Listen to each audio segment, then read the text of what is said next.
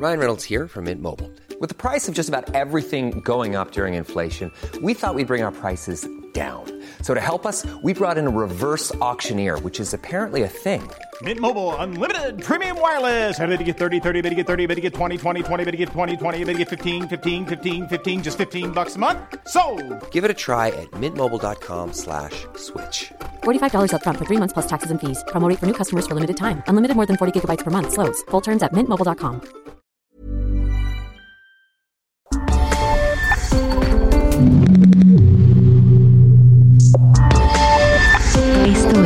República H. Muy buenas noches, buenas noches y bienvenidos a República H en esta noche de jueves, jueves 4 de noviembre de 2021. Yo soy Alejandro Cacho. Le saludo y le pido que me permita acompañarle la próxima hora, una hora de información y vaya qué información tenemos. A usted que nos sintoniza a través de la radio, en la cadena nacional de Heraldo Radio, en 98 estaciones a lo largo y ancho de la República Mexicana, pero también en los Estados Unidos, en San Diego, California, en McAllen, en, en en Brownsville, en Houston, en San Antonio, en Chicago, en Atlanta. Saludos a todos ustedes por allá, por supuesto, y también a quienes nos siguen en toda la República Mexicana. Le decía, 98 estaciones de la cadena nacional de Heraldo Radio en el país. Gracias.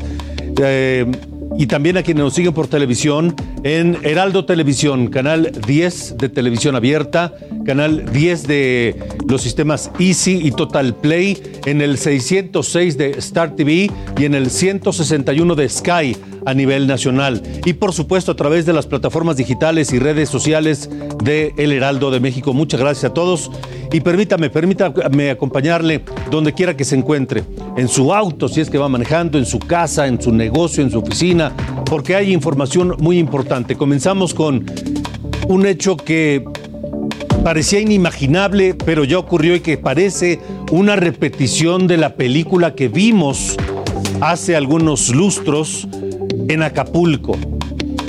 Ahora se está repitiendo en la zona de Cancún y Riviera Maya, porque un comando armado de al menos 15 sujetos provocó terror entre los turistas en Puerto Morelos, Quintana Roo. Llegaron y por la disputa de, la plaza, por la venta de drogas, narcomenudistas se agarraron a balazos. Incluso eh, dejó dos muertos este enfrentamiento en medio de los turistas. Platicaremos con el fiscal de Quintana Roo, Oscar Montes de Oca, en un momento más aquí en República H. Y de Quintana Roo vamos a Chiapas, porque la caravana migrante cada día se tensa más. Hoy vimos el día más violento desde que comenzó esta caravana hace ya 15 días, casi 15 días, dos semanas, porque los migrantes se armaron de lo que pudieron para atacar a las fuerzas federales y evitar así que los detuvieran y que sobre todo que los llevaran deportados o que incluso interrumpieran su marcha hacia el norte. Tendremos todos los detalles de esta cobertura que usted sabe aquí en República H hemos seguido paso a paso con nuestro corresponsal José Eduardo Torres. Y también hablaremos de las obras insignia del gobierno federal. López Obrador anuncia que los aeropuertos de Santa Lucía, el de Tulum, el tren Maya y otros estarán en manos de la Defensa Nacional para así evitar que en un futuro se privaticen. Así que también hablaremos del, del acceso, de los accesos al aeropuerto de Santa Lucía que están no atrasados, atrasadísimos. Así que no se despegue esta noche de República H. Yo soy Alejandro Cacho. Comenzamos.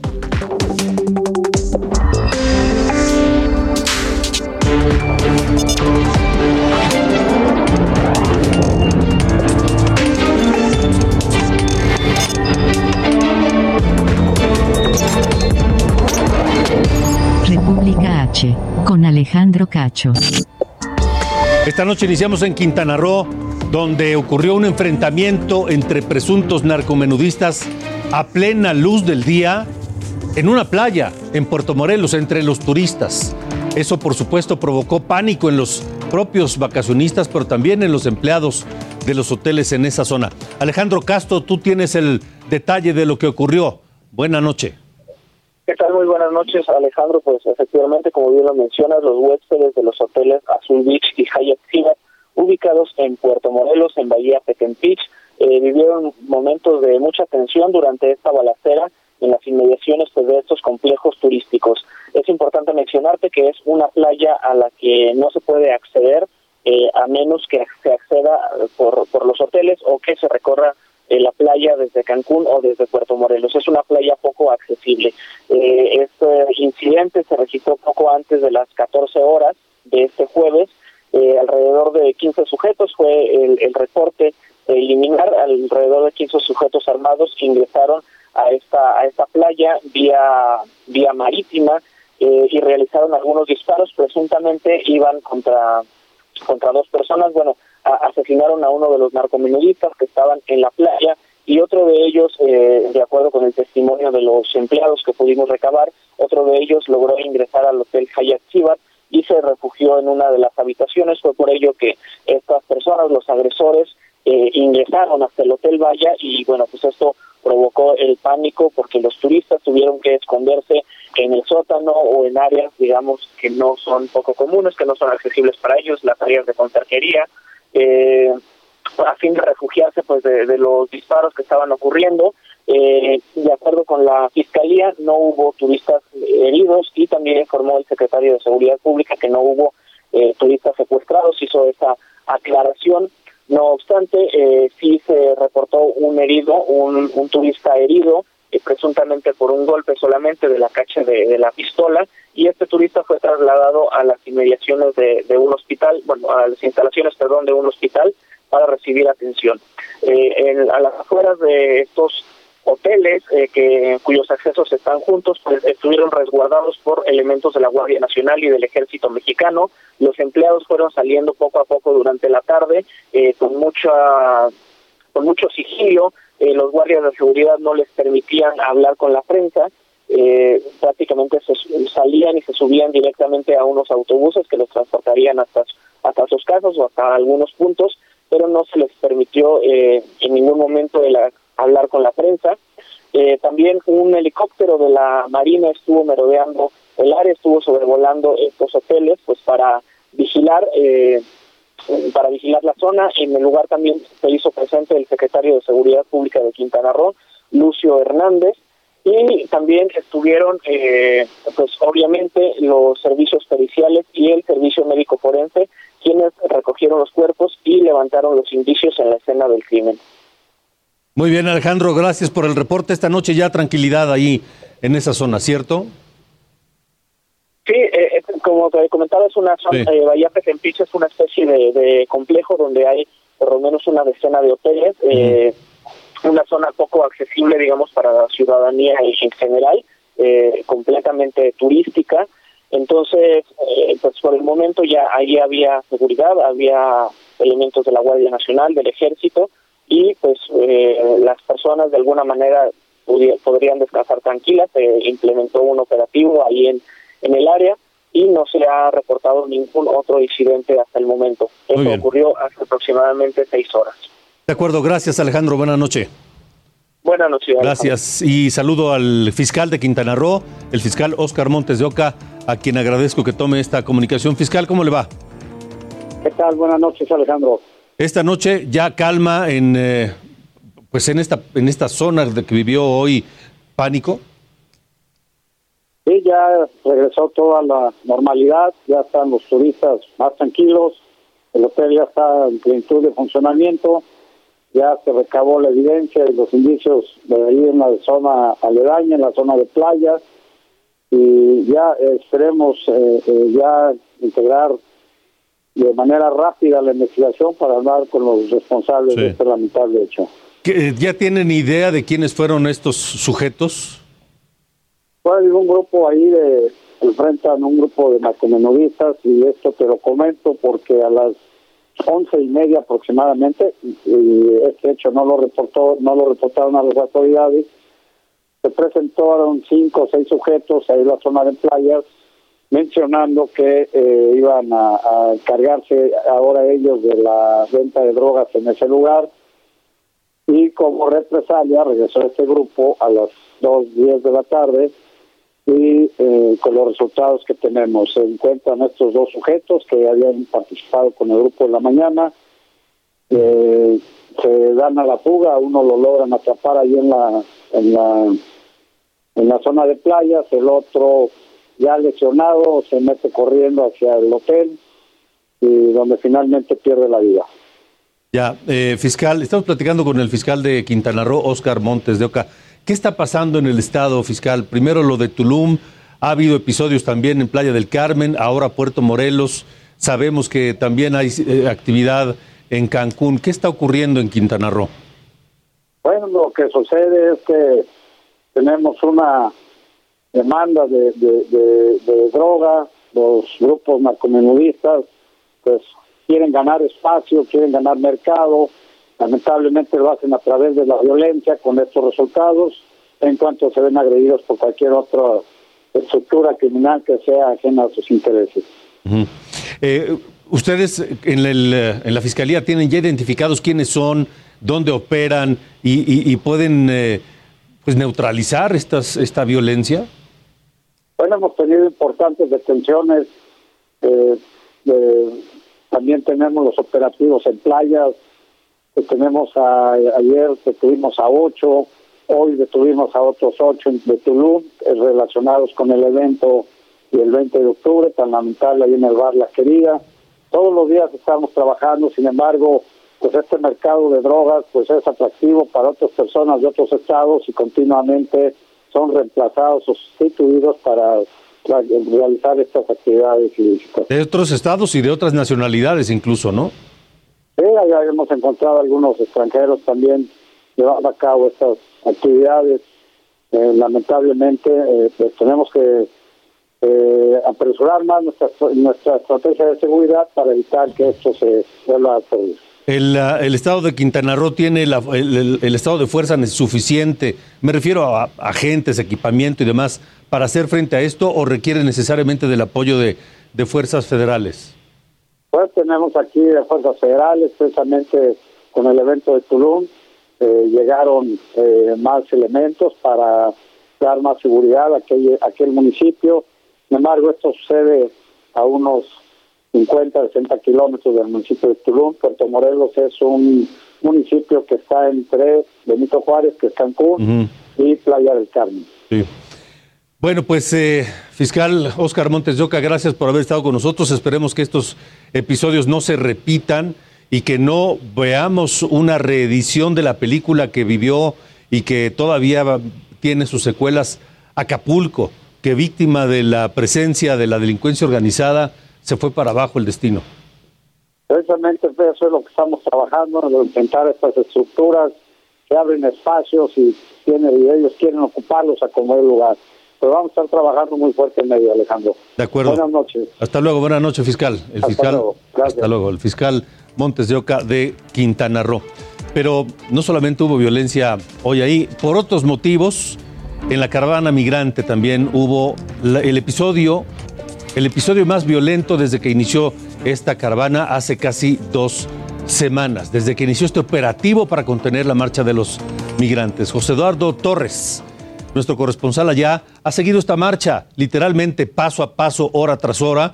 Y vaya momento, es, eh, José Eduardo, ¿coincides que fue el episodio más violento el que vimos hoy?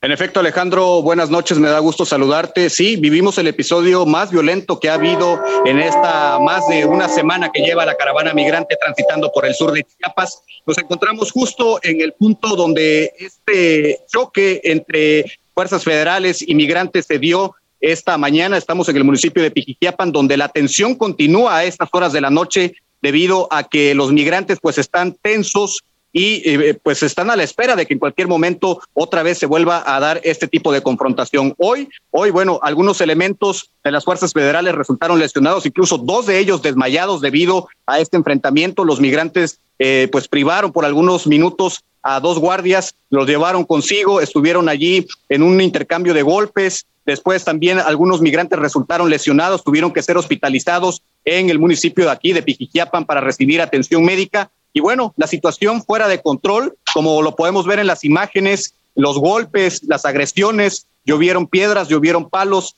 muchos niños también eh, tuvieron que ser, eh, pues ahora sí que prácticamente encapsulados por parte de las fuerzas federales y todo se salió de control hoy, justo, justo donde pensábamos que iba a suscitarse esta contención por parte de las fuerzas federales. Hasta el momento, pues, han hablado los activistas y han dicho que para las próximas horas lo que viene es seguir caminando. Algunos ya han llegado al municipio de Tonalá, otros siguen aquí en Pijijiapan, pero ya más esparcida esta caravana, Alejandro, ya no en ese mismo núcleo que se conformaba eh, en horas de la mañana cuando salieron de este municipio y a tres kilómetros de donde sucedió toda esta situación. Complicado, complicado lo que se viene para las próximas horas porque ya la caravana debilitada, pero con la intención de llegar al centro del país en medio de estas agresiones por parte de las fuerzas federales, a las cuales también han respondido en este día jueves, jueves negro para la comunidad migrante aquí en Pijijiapan. Vamos al momento, José Eduardo, en el que precisamente ocurrió este enfrentamiento violentísimo que dejó mal, mal en, mal estado a dos agentes federales. Vamos a, vamos a eso y regresamos contigo. Este es el momento preciso en que los eh, migrantes se armaron de lo que pudieron de ramas, de palos, de piedras, botellas, lo que tenían a la mano para agredir a las fuerzas federales.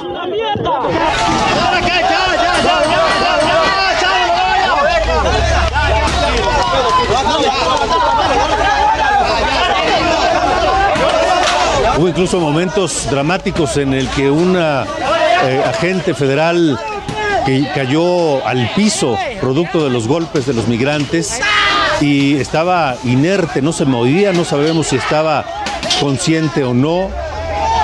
Algunos lo, patearon en el piso, otros llegaron en su auxilio, pero hubo otros incluso que escoltaron a uno de los agentes que también se rezagaron y quedaron a merced de los eh, violentos.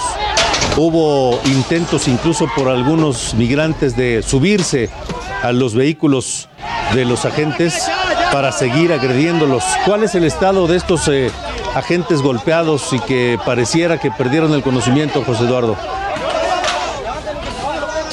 Alejandro, hasta el momento el reporte por parte de las autoridades es que se encuentran estables en observación hospitalaria, por supuesto, porque los golpes que se dieron de uno u otro lado, pues fueron fuertes. Esto nos indica que lo, lo, propio de esta caravana, lo característico de esta caravana es que no están rindiéndose ante las fuerzas federales, la presencia de las mismas, y están entrando con todo, están entrando a lo que ellos han dicho, una guerra contra las fuerzas federales mexicanas, y que a pesar de esto van a continuar en su ruta. Te adelanto, Alejandro, esta noche al menos 80, 100 migrantes fueron detenidos durante esta fuerte y violenta redada y fueron enviados a Tapachula, donde en estos momentos justo está saliendo un grupo nutrido de migrantes con las visas humanitarias ya para el estado de Puebla. Les dieron las visas humanitarias por entregarse ante las autoridades y en estos momentos están yendo ya hacia el centro del país. Ojo, dicen los activistas que podría ser una estrategia del gobierno federal para que los demás se rindan en esto que han denominado una guerra ya contra el gobierno mexicano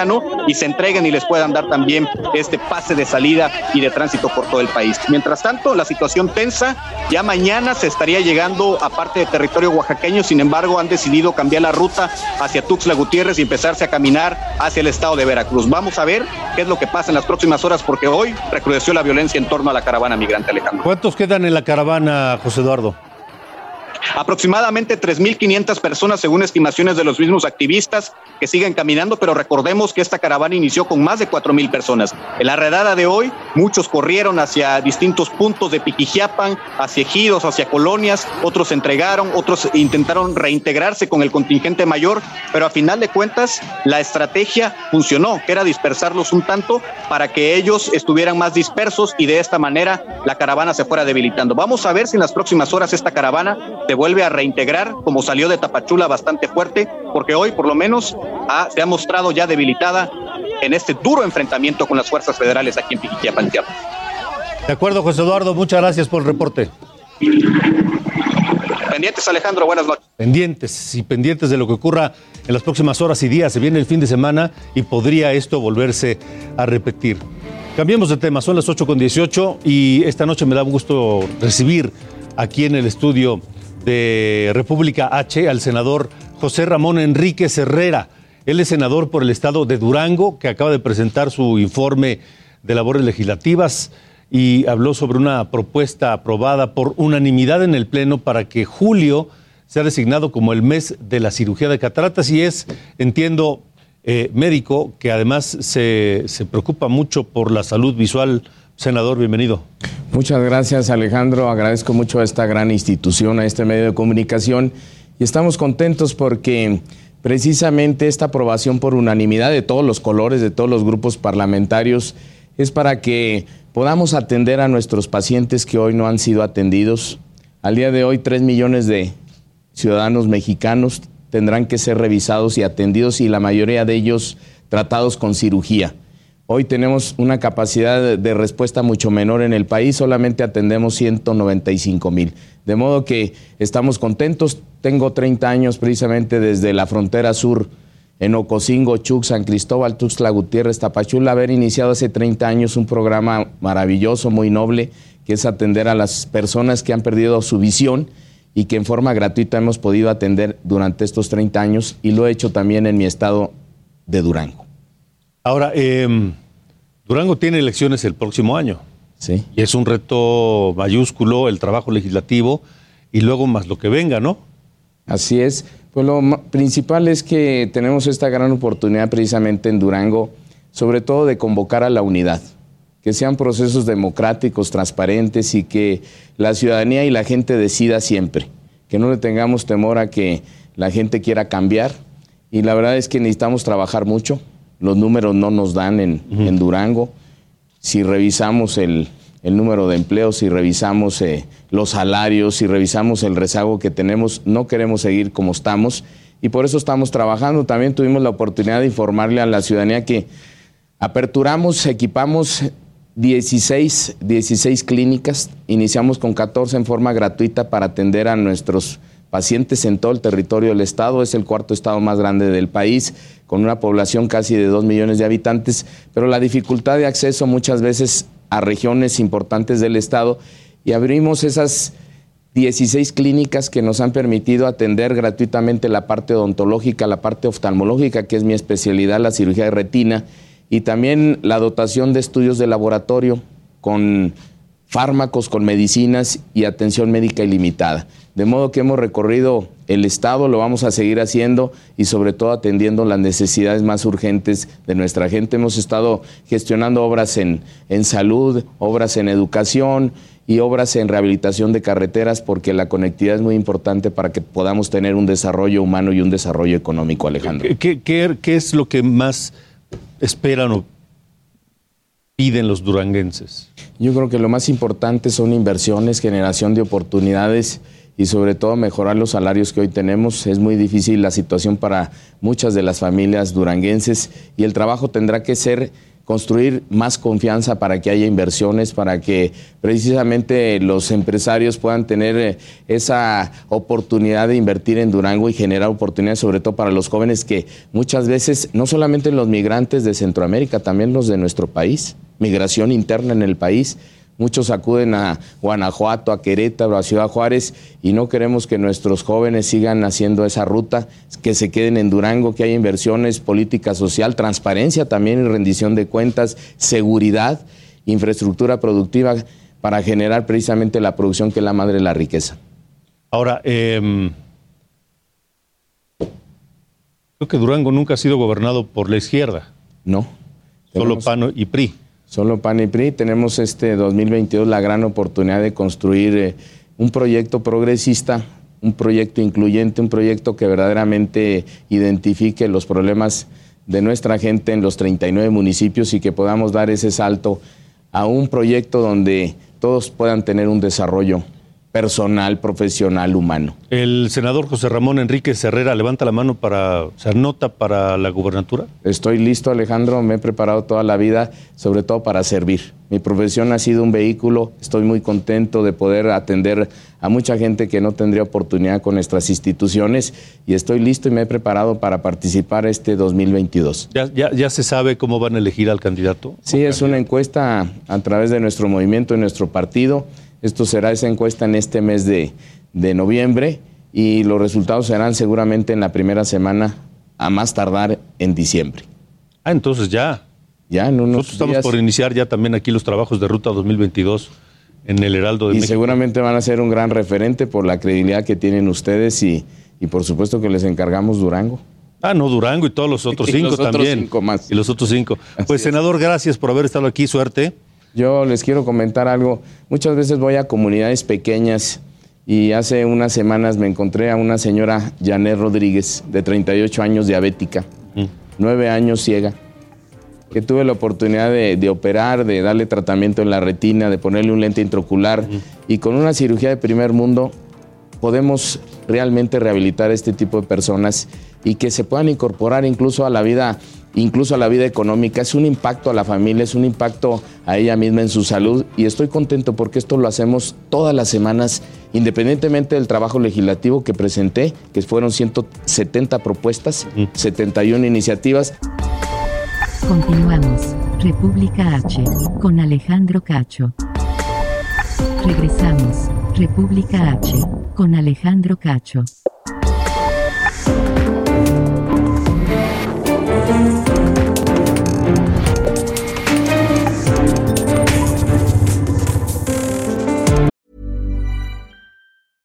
Ryan Reynolds here from Mint Mobile. With the price of just about everything going up during inflation, we thought we'd bring our prices down. So to help us, we brought in a reverse auctioneer, which is apparently a thing. Mint Mobile unlimited premium wireless. Ready to get 30, 30, bit to get 30, bit to get 20, 20, 20, bit to get 20, 20, bit to get 15, 15, 15, 15 just 15 bucks a month. So, Give it a try at mintmobile.com slash switch. $45 upfront for three months plus taxes and fees. Promo for new customers for limited time. Unlimited more than 40 gigabytes per month. Slows. Full terms at mintmobile.com.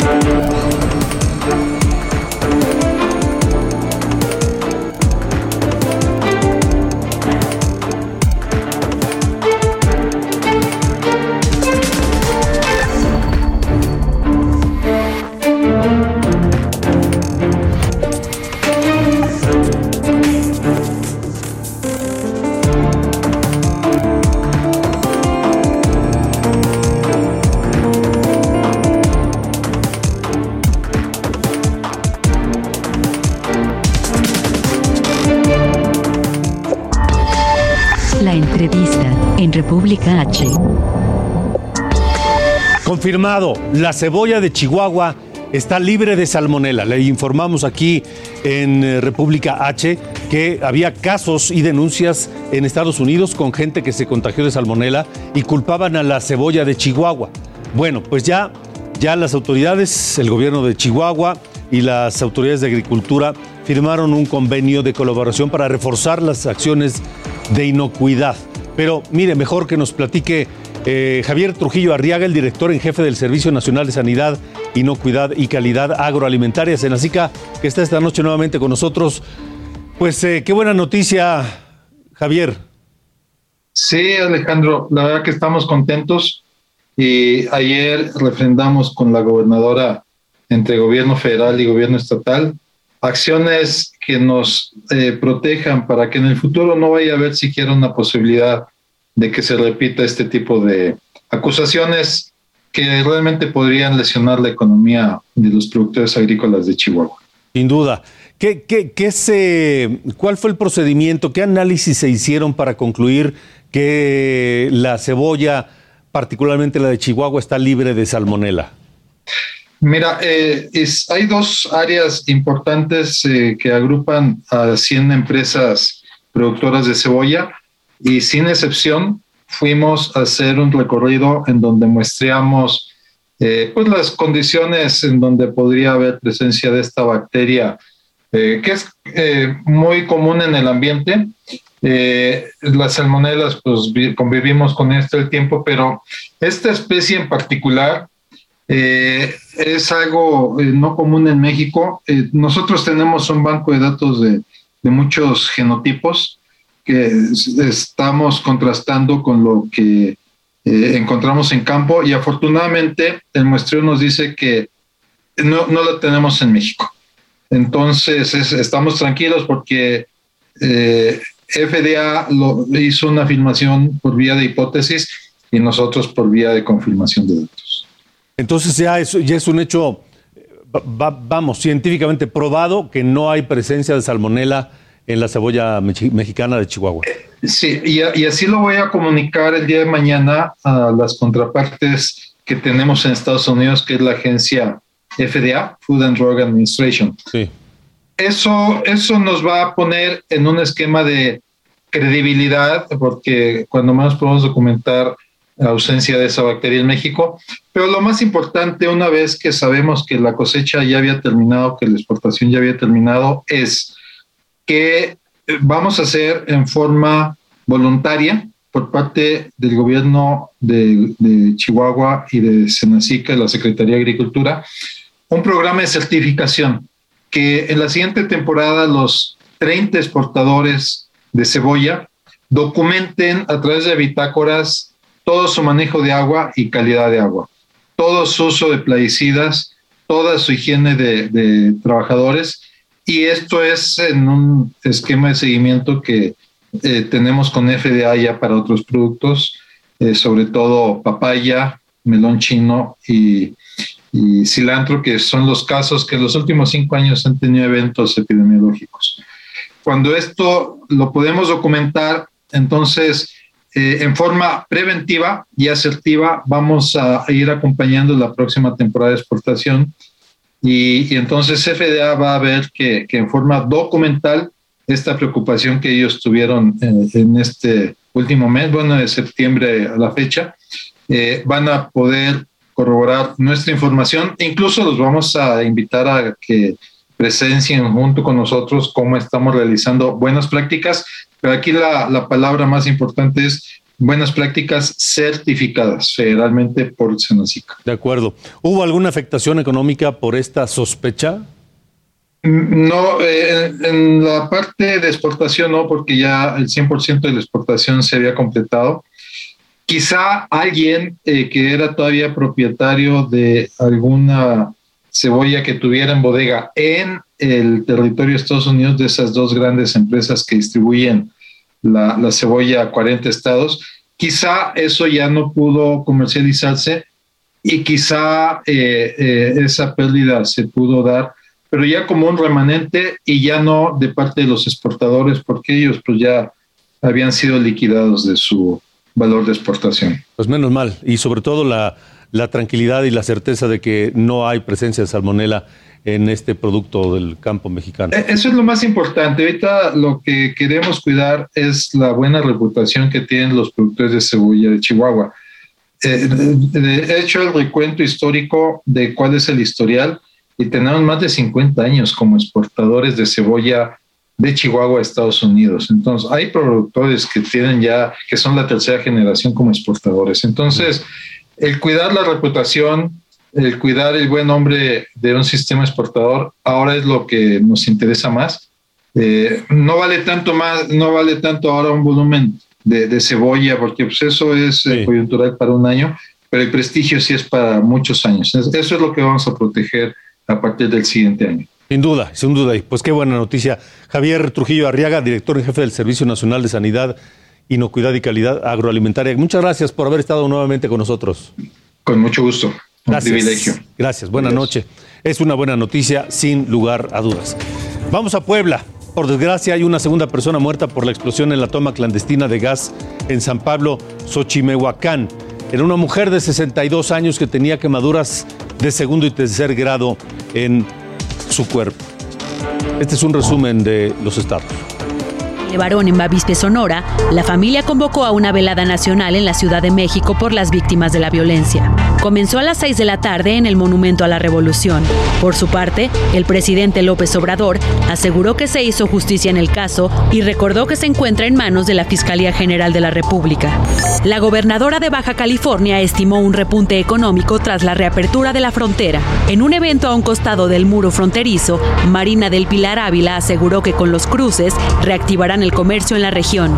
En Guerrero asesinaron al regidor de Obras Públicas del municipio de Cochuapa el Grande. El cuerpo fue localizado en la carretera hacia Metlatónoc con impactos de bala.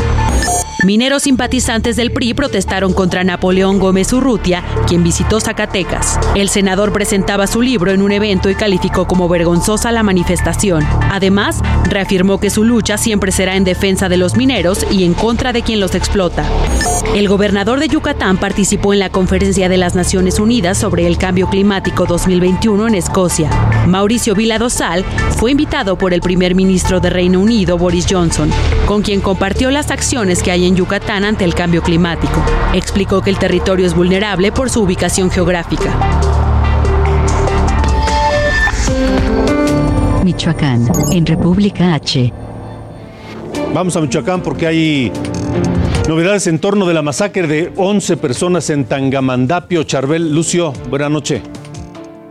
¿Qué tal, Alejandro? Buenas noches. Te platico que el fiscal general del Estado, Adrián López Solís, afirmó que los 11 jóvenes masacrados la tarde eh, del pasado lunes eran ciudadanos inocentes que pues no contaban con antecedentes penales, eh, desarrollaban labores honestas y tampoco se les encontraron sustancias narcóticas en sus cuerpos. El fiscal de Michoacán dijo que estas personas se dedicaban al corte de aguacate y que eh, el incidente ocurrió cuando se internaron en una zona boscosa para recolectar panales de miel, los que tradicionalmente se utilizan como ofrendas para los altares del Día de Muertos. Esta versión también fue confirmada al Heraldo de México por los familiares de las víctimas, de, las cuales seis eran menores de edad que se dedicaban eh, pues al estudio, al deporte, a ayudar a sus padres en el trabajo en el campo o, en el comercio. Eh, López Solís eh, señaló que la zona de la tenencia de Tarecuarto es un refugio de criminales, por lo que se presume estos jóvenes fueron acribillados sin ningún motivo. Y bueno, luego de este multihomicidio que desató enojo entre la población indígena de Tarecuato, ayer por la noche fueron bloqueados los accesos a la comunidad con vehículos que después fueron incendiados por los habitantes. Mientras que este jueves, personal de, de seguridad dialogó con los representantes comunales y acordaron un despliegue de 300 elementos de la Policía Michoacán, de Ministerial, Guardia Nacional y Ejército, y pues con esto se espera eh, dar tranquilidad a esta población que en los últimos meses ha sido rehén de la pugna entre dos grupos delictivos que eh, quieren pues a toda costa y con toda la violencia controlar esta zona cercana al estado de Jalisco. Así las cosas en Michoacán, Alejandro. De acuerdo, Charbel. Pues por desgracia seguimos hablando de este asunto. Gracias y buena noche. El presidente López Obrador anunció que el próximo año aumentarán los recursos federales para estados y municipios. Fue en la mañanera esta mañana. La buena noticia también es de que van a aumentar las participaciones. Siempre han estado aumentando, año con año. Pero este año, de acuerdo al presupuesto que se presentó para el 2022, aumentan las participaciones. Van a llegar más fondos, más recursos, más dinero a los estados y a los municipios. También en la mañanera López Obrador blindó sus obras emblemáticas para que no sean privatizadas en el futuro. Quiero también aprovechar para decirle a la gente de que tomamos la decisión de entregar estos bienes en custodia a la Secretaría de la Defensa Nacional. Por ejemplo, el tren Maya, el nuevo aeropuerto Felipe Ángeles, el aeropuerto de Palenque, el aeropuerto de Chetumal, el nuevo aeropuerto de Tulum van a formar parte de una empresa manejada por la Secretaría de la Defensa Nacional. Mire, ya que hablamos del aeropuerto de Santa Lucía, pues eh, hay muchas dudas y muchas, eh, mucho escepticismo en cómo va a operar ese aeropuerto, el Aeropuerto Internacional Felipe Ángeles, cuya inauguración está prevista para 2022. Y la pregunta es, ¿cómo los usuarios van a llegar hasta allá, hasta Santa Lucía? Claro, se ha hablado de una serie de, de, de- vías de comunicación, tren y, y- y carreteras y demás, pero francamente, a cinco meses de distancia, los trabajos están atrasadísimos, atrasadísimos. Este es un trabajo de Jessica Moguel.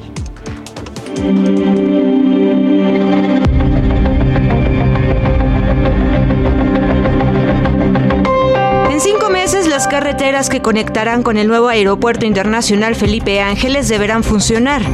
A contrarreloj, las alas de Santa Lucía aún no despegan y ya quedaron amarradas a tractores y varillas. Nosotros estamos pidiéndole a los constructores o a quien corresponda que paren la obra hasta que llevemos a cabo nuestra asamblea donde vamos a dirimir ese tema del cómo va a ser el paso que, este, que se requiere para dicha obra. Esto es Santa María Tonanitla, un municipio agrícola que se encuentra en medio de lo que será la construcción del acceso principal del Camino Libre al nuevo aeropuerto. La carretera sigue en construcción. La razón, ejidatarios como Álvaro no permiten que la obra siga, pues aseguran que las autoridades no han informado a detalle el proyecto. Empezaron las máquinas a llegar y hacer las excavaciones para el inicio de la obra. Cuando comenzamos nosotros a preguntar de qué se trataba fue cuando como nos dimos por enterados. Y es que la carretera de dos carriles se ampliará y se convertirá en una vía rápida. Se extenderá por 5 kilómetros en 48 hectáreas de terrenos ejidales. Otros ejidatarios como Julio dicen que no se oponen al desarrollo. No hay una exactitud, pero la vía va a tener un ancho de 80 metros y eh, la carretera tiene 14 metros. Entonces lo que se divida para extremos es, es cómo se les va a afectar. En algunos casos se les va a afectar 20 metros, en otros 3, porque no es una línea recta, no es un trazo recto. Entonces sí hay muchas afectaciones. Además de este acceso principal, el aeropuerto Felipe Ángeles tiene otras vías de interconexión a cargo del gobierno federal y gobiernos estatales.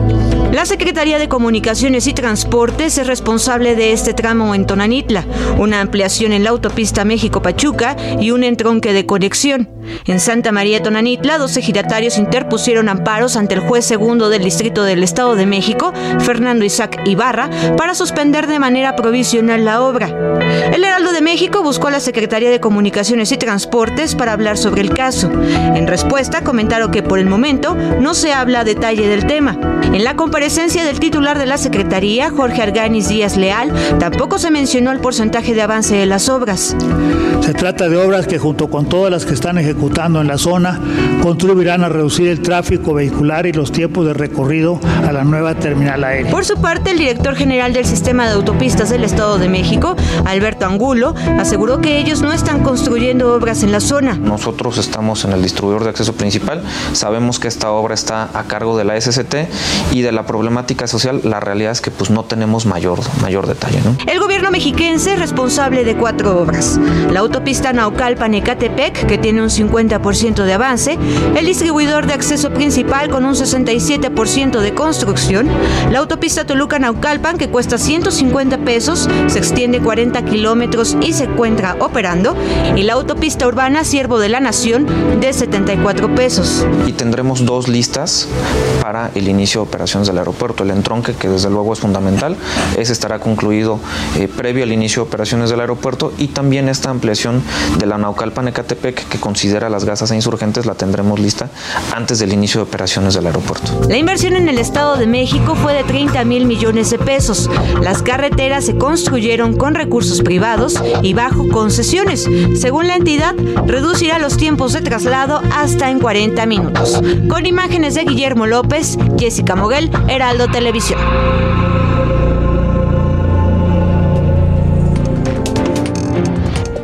Pues el secretario de Comunicaciones y Transportes no informó nada en su comparecencia, absolutamente nada, no dijo nada.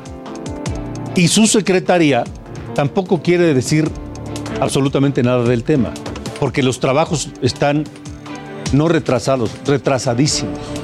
Y a cinco meses de distancia falta mucha obra por construir y mucho trabajo de indemnizaciones y de negociación con los ejidatarios y dueños de los predios por hacer. Ese es el estatus hoy, 4 de noviembre. Vamos a ver si para marzo, cuando el presidente piensa inaugurar el aeropuerto, todo está ya listo. Pero bueno, esas son las obras de acceso. Hoy, llegar a Santa Lucía es un viacrucis.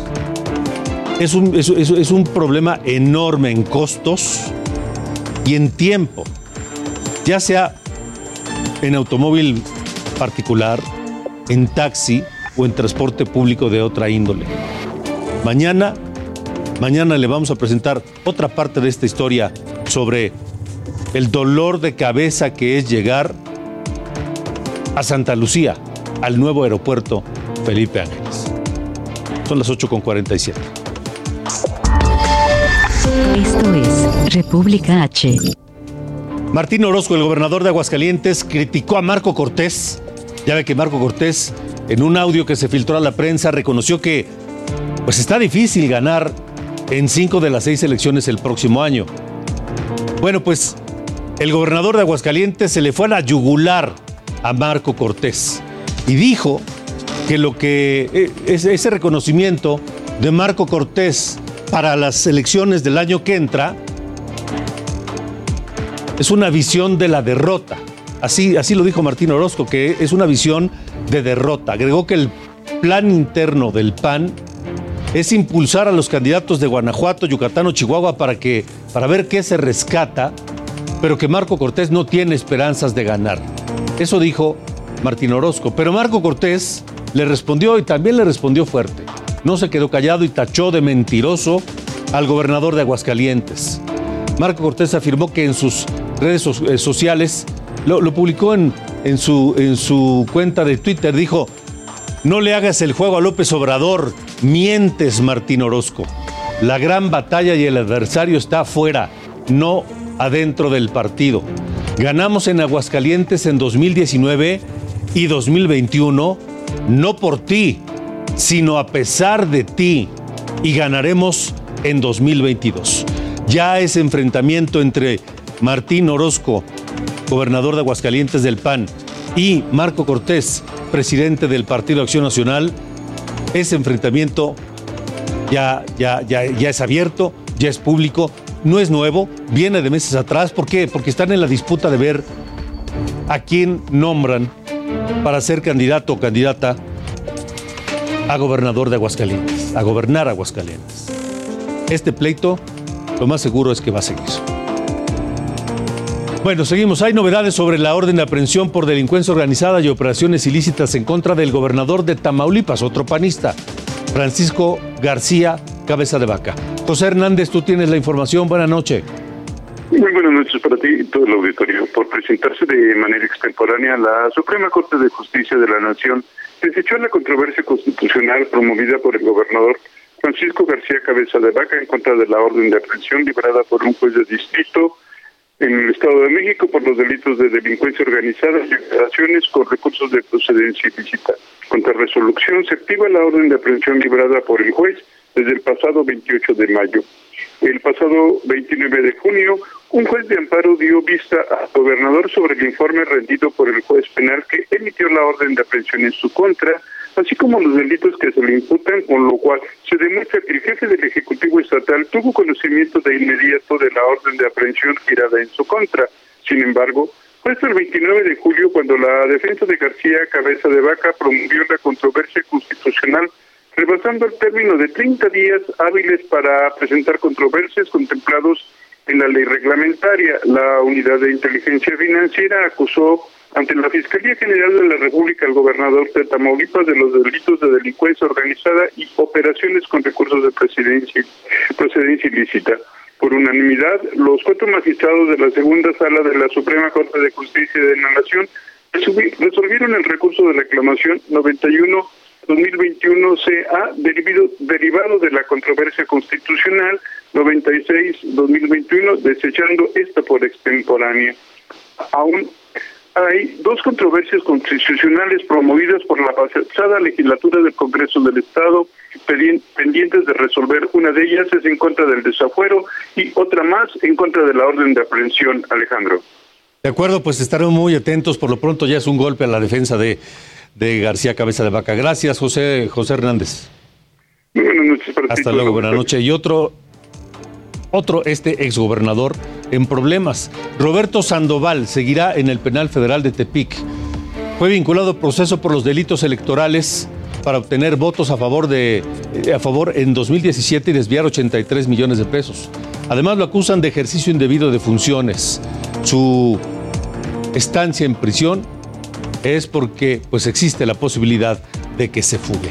Y ya que hablamos de estos asuntos, Ivonne Ortega, ella es exgobernadora de Yucatán, denunció a otro exgobernador, también yucateco, y también, cuando los dos eran del PRI, Rolando Zapata.